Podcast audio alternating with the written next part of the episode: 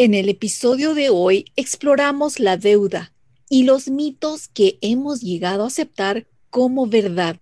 Algunos los defendemos con fervor porque hemos sido convencidos por la propaganda repetida, pero aún así no son realidad. Esta es tu comunidad para crecer en finanzas y crecimiento personal. Aprende los pasos que han tomado muchas personas para mejorar sus vidas. Cultivemos Tunis juntos.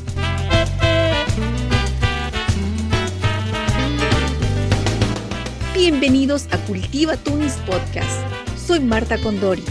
Hoy exploramos el capítulo 3 de la transformación total de su dinero por Dave Ramsey. Para ello me acompaña Samuel Becerra. ¿Cómo pasaste tu año nuevo, Samuel?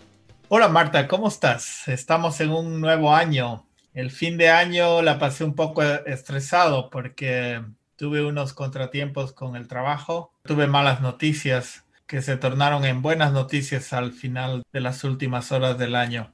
Pero pasé un año nuevo en casa, tranquilo y disfrutando de la soledad. bueno, yo me la pasé trabajando, pero sí pude disfrutar de una rica cena. Y así llegó el anhelado 2021. Creo que todos tenemos esperanzas de un año mejor. En mi círculo, dos personas que conozco ya han recibido sus vacunas. No sé cuándo me tocará a mí, pero lo mejor que puedo hacer es seguir cuidándome y proteger a las personas cercanas a mí.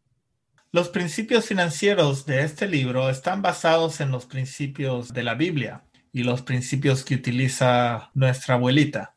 Empezaremos con una cita bíblica mencionada en este capítulo. Proverbios 22, 7 que dice, el rico se enseñorea de los pobres y el que toma prestado es siervo del que presta. Excelente versículo. Para nuestro chequeo de la realidad, lo hacemos hoy con Greedy Rates de Canadá, de datos compilados de diferentes entidades financieras. El primero, el canadiense promedio que tiene un balance en su tarjeta de crédito debe alrededor de 8.600 dólares. El 30% de los canadienses encuestados dice que no pagan el balance total al final de cada mes. Eso es 7 billones de dólares en pagos por intereses cada año. ¡Wow! Negocio redondo, pero no para el canadiense endeudado. Como introducción al tema de deudas, yo creo que todos hemos visto un berrinche de un niño cuando quiere algo, el famoso tantrum. En voz alta repiten una y otra vez, lo quiero, lo quiero, lo quiero. Algunos incluso se tiran al piso hasta obtener lo que desean. Todos hemos visto este tipo de tantrums, de berrinches. Muy cierto, Samuel. Pero ¿has visto el berrinche de un adulto? bueno, es un poco diferente. No se tiran al piso, pero son enfáticos en lo que desean e incluso lo racionalizan con otros.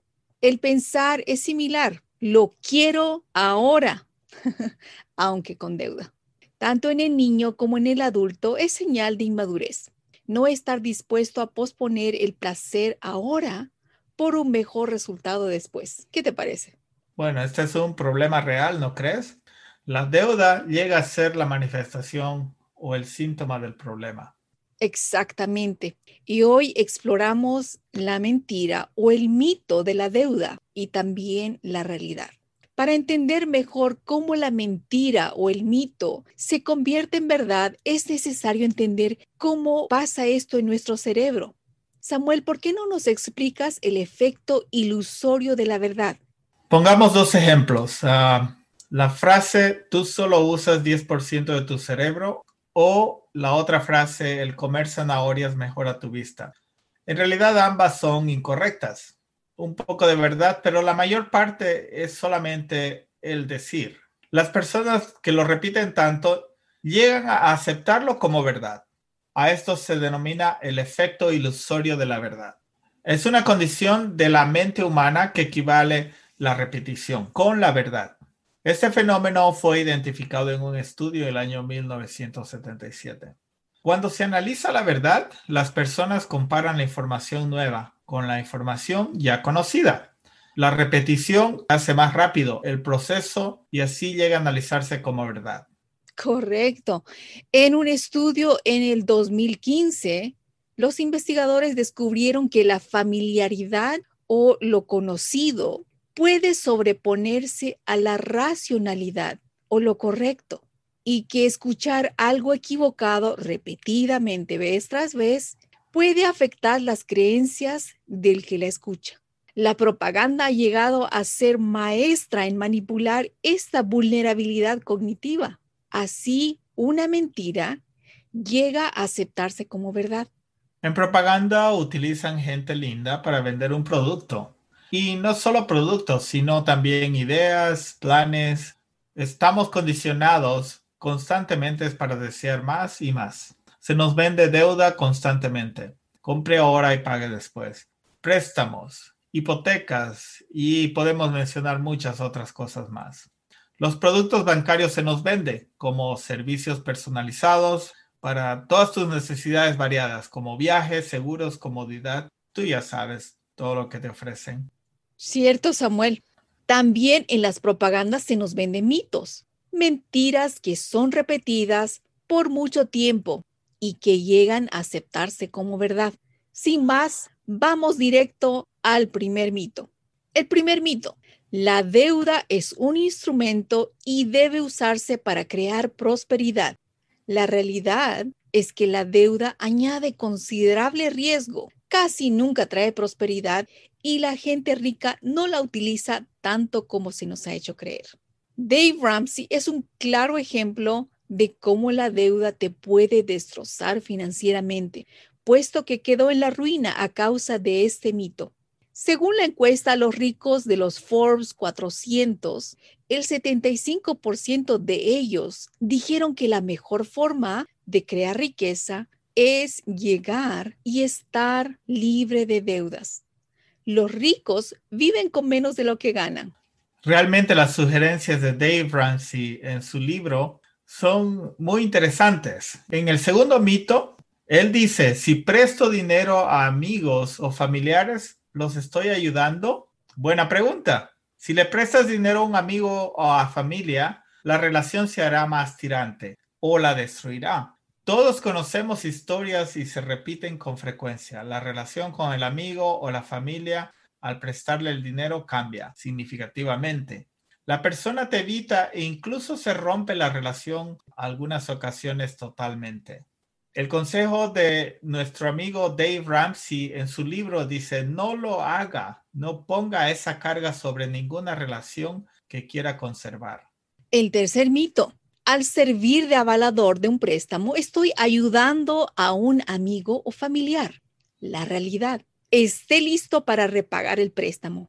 El banco desea un aval por una razón. No espera que el amigo o familiar pague. Bueno, analizando lógicamente, los prestamistas están deseosos de prestar el dinero para cubrir sus cuotas de venta. Si los prestamistas pueden proyectar la probabilidad del incumplimiento de un préstamo con increíble precisión y le han negado uno a su amigo o familiar, significa que hay un riesgo muy alto de que esa persona no cumpla. Dave Ramsey sugiere, a menos que usted ande en busca de un corazón roto y una billetera rota, no lo haga. Qué sabio.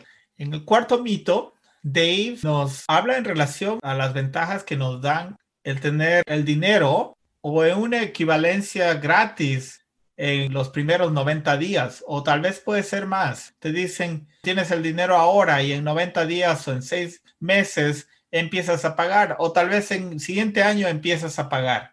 Bueno, veamos un poquito más en lo que es la realidad de estos 90 días o 6 meses o un año del momento en que empiezas a pagar. Es lo mismo. Igual tienes que pagar todo el dinero más el interés retroactivo de todo ese tiempo en el cual te prestaste. Con el dinero en efectivo puedes obtener un descuento en el producto de la tienda o del competidor. Con un plan financiero no hay descuento. El 88% de estos contratos se convierten en deuda, donde se le carga una tramposa tasa de interés de 24 hasta casi 38% con cargos retroactivos al momento de hacer la compra. O sea, ¿en realidad vale la pena? ¿Quién saldrá ganando en esto? ¿Saldrá ganando la persona que te da el dinero o la persona que tú le compras con planes de pago? la respuesta es clara. Siempre sale ganando el vendedor. El quinto mito, adelanto de dinero, especialmente cuando no te alcanza al final de mes. Los préstamos contra el día de pago, el alquiler con opción de compra, empeño del título de propiedad y operaciones de compra aquí, pague aquí en lotes de venta de autos usados son necesarios para ayudar a las personas de bajos ingresos a salir adelante. Ese es el mito. La realidad, estos ejemplos de robo en préstamos predatorios están concebidos para aprovecharse de las personas de bajos recursos y beneficiar solo a los dueños de las compañías que hacen los préstamos. Dave Ramsey llama a estos prestamistas la escoria de la escoria, los que se aprovechan de los pobres para hacerse legalmente ricos. En muchos de estos casos, la tasa de préstamos supera al 100% de interés. Evítalos a toda costa. Esa es la sugerencia de Dave Ramsey. En el sexto mito, Dave Ramsey nos habla sobre los automóviles. Bueno, en realidad en nuestro medio, tener un automóvil es una herramienta de trabajo muy útil para ser más específicos. Hay lugares en Norteamérica, en Estados Unidos, en Canadá, donde el utilizar el transporte público nos lleva horas y horas solo en esperar el transporte público para ir de un lugar a otro lugar. Teniendo un auto del punto A hacia el punto B, nos tardaría entre 15 a 20 minutos. Sin embargo, esperando el transporte público nos tarda aproximadamente entre una hora y media a dos horas. Esto es muy frecuente en muchas ciudades. Entonces, varias personas deciden comprar un automóvil y ahorrar mucho tiempo en viajar, en movilizarse de un lugar a otro. Esto hace el tener un automóvil como un estilo de vida. Y usted siempre tendrá que hacerlo. Eso es lo que nos venden, eso es lo que nos dicen. Hay muchas personas que nos ofrecen eso como un estilo de vida que usted siempre va a tener que hacerlo. Pagar un automóvil porque lo necesita. Y la realidad es que librarse de los pagos de compra de auto, manejando autos usados en buen estado, es lo que hace el promedio de los millonarios. Así es como ellos han hecho mucho dinero. De acuerdo con el Credit Karma en Estados Unidos, en el 2020, el pago promedio por automóvil es de 568 por un auto nuevo. Bueno, como experiencia, el primer auto que tuve me costó muy, muy poquito y me duró muchos años. Ahora, el auto que tengo tampoco lo compré como auto del año, sino fue unos cuantos años atrás, que realmente me costó mucho menos de la mitad del precio. Y la ventaja que tuve al comprar el auto actual que tengo es que tiene una garantía de seis años. Usualmente tú tienes que llevar tu auto cada cierto tiempo para que le hagan el mantenimiento. Y en una de esas le encontraron algunas fallas que fueron muy significantes para el auto. ¿Saben qué pasó? Me cambiaron todas las partes que necesitaba y todo me salió gratis. Entonces, esa es una ventaja de usar o manejar un auto usado, porque lo que significa el manejar un auto es el trabajo que hace el auto, no el lujo que presenta hacia la sociedad. Claro ejemplo, Samuel. El séptimo mito. Arrendar un automóvil es lo que hace la gente sofisticada. Usted debería arrendar cosas que se deprecian en valor y aprovechar las ventajas del impuesto. Bueno, ese es el mito. La realidad, los defensores del consumidor, expertos destacados y un buen calculador confirman que arrendar un automóvil es la manera más costosa de operar un vehículo. La Comisión Federal de Comercio exige una declaración de veracidad del préstamo cuando usted compra un automóvil o una hipoteca. pero no de un arriendo. De modo que el comprador no sabe lo que realmente va a pagar a menos que sea muy hábil con la calculadora. La tasa promedio de interés es 14%, eso dice Dave Ramsey, bastante alto. Para aquellos que dicen que tiene sentido cuando se tiene una compañía por la deducción de impuestos, no han hecho las matemáticas. Al final, terminas pagando mucho más por ahorrarte un poco a la hora de impuestos. Mala decisión financiera. Yo sé que muchos defienden este mito, pero no deja de ser mito. En el octavo mito, Dave Ramsey nos dice, usted puede obtener un buen negocio sobre un automóvil nuevo al 0% de interés. Bueno, la realidad es que un automóvil pierde su 60% de valor en los primeros cuatro años. O sea, ¿cuánto pagas un auto nuevo? ¿30 mil, 40 mil dólares? Ahora ponle 60% menos en los primeros cuatro años. Y eso no es cero. Un automóvil nuevo no está al alcance de usted, a menos que nosotros seamos millonarios y podamos darnos ese lujo de perder miles de dólares. Pongamos el ejemplo de un auto que cuesta 28 ah, mil dólares. En cuatro años vamos a perder 17 mil del valor inicial. Es como abrir una ventana del auto y botar 100 dólares cada semana al viento cuando manejamos el auto. Un auto usado menos de tres años es tan bien confiable como un auto nuevo. Entonces, ¿cuál preferimos? ¿Comprar un auto usado de tres años o comprar un auto nuevo? Bueno, Samuel, yo no tiraría 100 dólares por la ventana cada semana. Eso es mucho para mí. Y sí, siempre he comprado autitos usados desde bien usaditos hasta un mediano uso, pero siempre tiene mayor sentido manejar un auto usado. El noveno mito, usted debe obtener una tarjeta de crédito para construir su crédito. La realidad es que usted no tiene que tener crédito con la transformación total de su dinero, salvo quizás para una hipoteca, pero ni necesita una tarjeta de crédito para eso, si lo hace de otra manera. Esto se puede hacer con la compañía hipotecaria que haga negocios de aseguramiento. Procesan detalles de su vida en lugar de usar el registro de préstamos que mide el crédito de un individuo en base a su historial de pagos, o sea, en base a la deuda. Tiene mucho sentido. Si vas a vivir en deudas, necesitarán tu número de crédito que les indica tu historial de deudas pero no será útil para vivir sin deudas, que es donde queremos estar. Ok, vamos avanzando. Nuestro amigo Dave Ramsey también nos habla sobre la tarjeta de débito en su décimo mito. Y dice, la tarjeta de débito tiene más riesgo que la tarjeta de crédito. Y la realidad es que no. Las regulaciones de Visa exigen al banco la misma protección para la tarjeta de débito en el caso de robo o de fraude. Se puede revisar la política de cero responsabilidad de Visa, que entró en rigor desde el año 2000.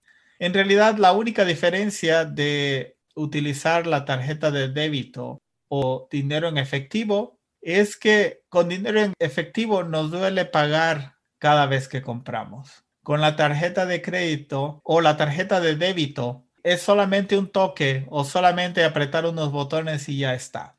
Pienso que es mucho más difícil que al pagar nos duela que hacerlo de una forma más sencilla y rápida. Cierto, Samuel. El hecho es que ahora se nos hace tan fácil pagar con la tarjeta de débito o crédito que nomás se pone cerquita, se hace un tap y listo. Cuán fácil es realmente endeudarse. Décimo primer mito. Asegúrese que su adolescente obtenga una tarjeta de crédito para que aprenda a ser responsable con el dinero. La realidad, obtener la tarjeta de crédito para su adolescente es un excelente modo para enseñarle a ser financieramente irresponsable. Por eso los adolescentes son ahora el blanco número uno de las compañías de tarjeta de crédito de acuerdo a las estadísticas de este libro, dice que más del 80% de los graduados universitarios en Estados Unidos tienen deudas de tarjeta de crédito antes de que siquiera tengan un empleo. ¡Wow! Y la verdad es que yo fui a la universidad en Estados Unidos y me encontré con muchos jóvenes que recién salían de secundaria y ya tenían deudas de tarjetas de crédito.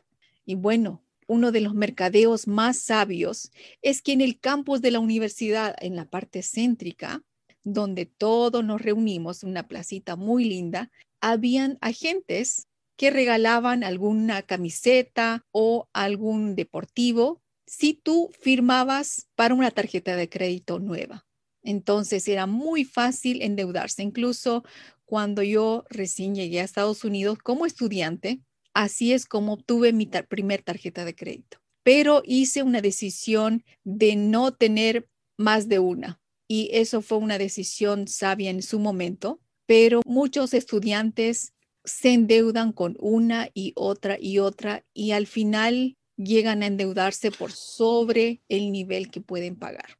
Entonces, Dave Ramsey, el consejo es, no inicies esto. Le vas a enseñar a tu adolescente o al joven a ser financieramente irresponsable.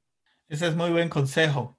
En forma personal, yo no tengo muchas tarjetas de crédito. Al momento de pagar, trato de evitar pagar con la tarjeta de crédito. Muy bien, continuamos más con los mitos de Dave Ramsey. La siguiente es el mito de la consolidación de deudas. Ahorra intereses y usted tiene un pago más pequeño. Bueno, me parece un poco, un poco ilógico, pero la realidad es que la consolidación de la deuda es peligrosa porque usted trata solo el síntoma. En el 78% de las veces, después de que alguien consolida su deuda, de tarjetas de crédito, en realidad la deuda vuelve a crecer. Normalmente se consigue un interés más bajo a cambio de extender el periodo de deuda, o sea, más tiempo pagando intereses. Bueno, eso es lo que realmente quieren. No es un buen intercambio.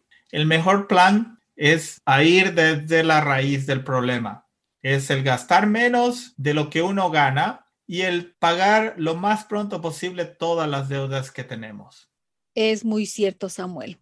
Hay tantos mitos que hemos visto hoy que son eso, son mitos, son pequeñas mentiras o grandes mentiras, pero que no equivalen a la verdad, no equivalen a la realidad.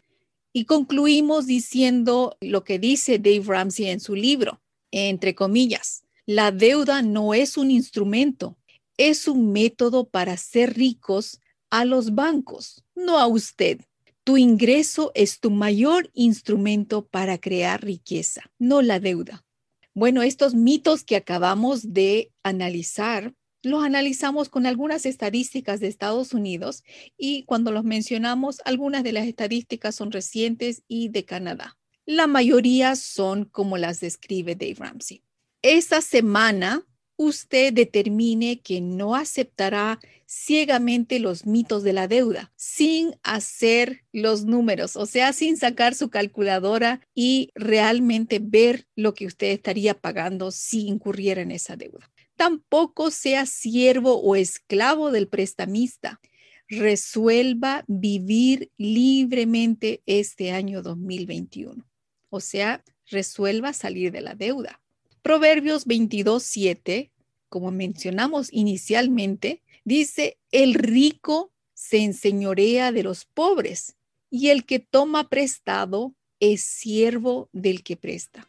Sin más, nos despedimos. Cultiva Tunis. Vive libertad financiera. Si estás motivado a dar un paso más en dirección a la vida que deseas tener, entonces toma acción hoy y comparte tus logros. Hasta la próxima.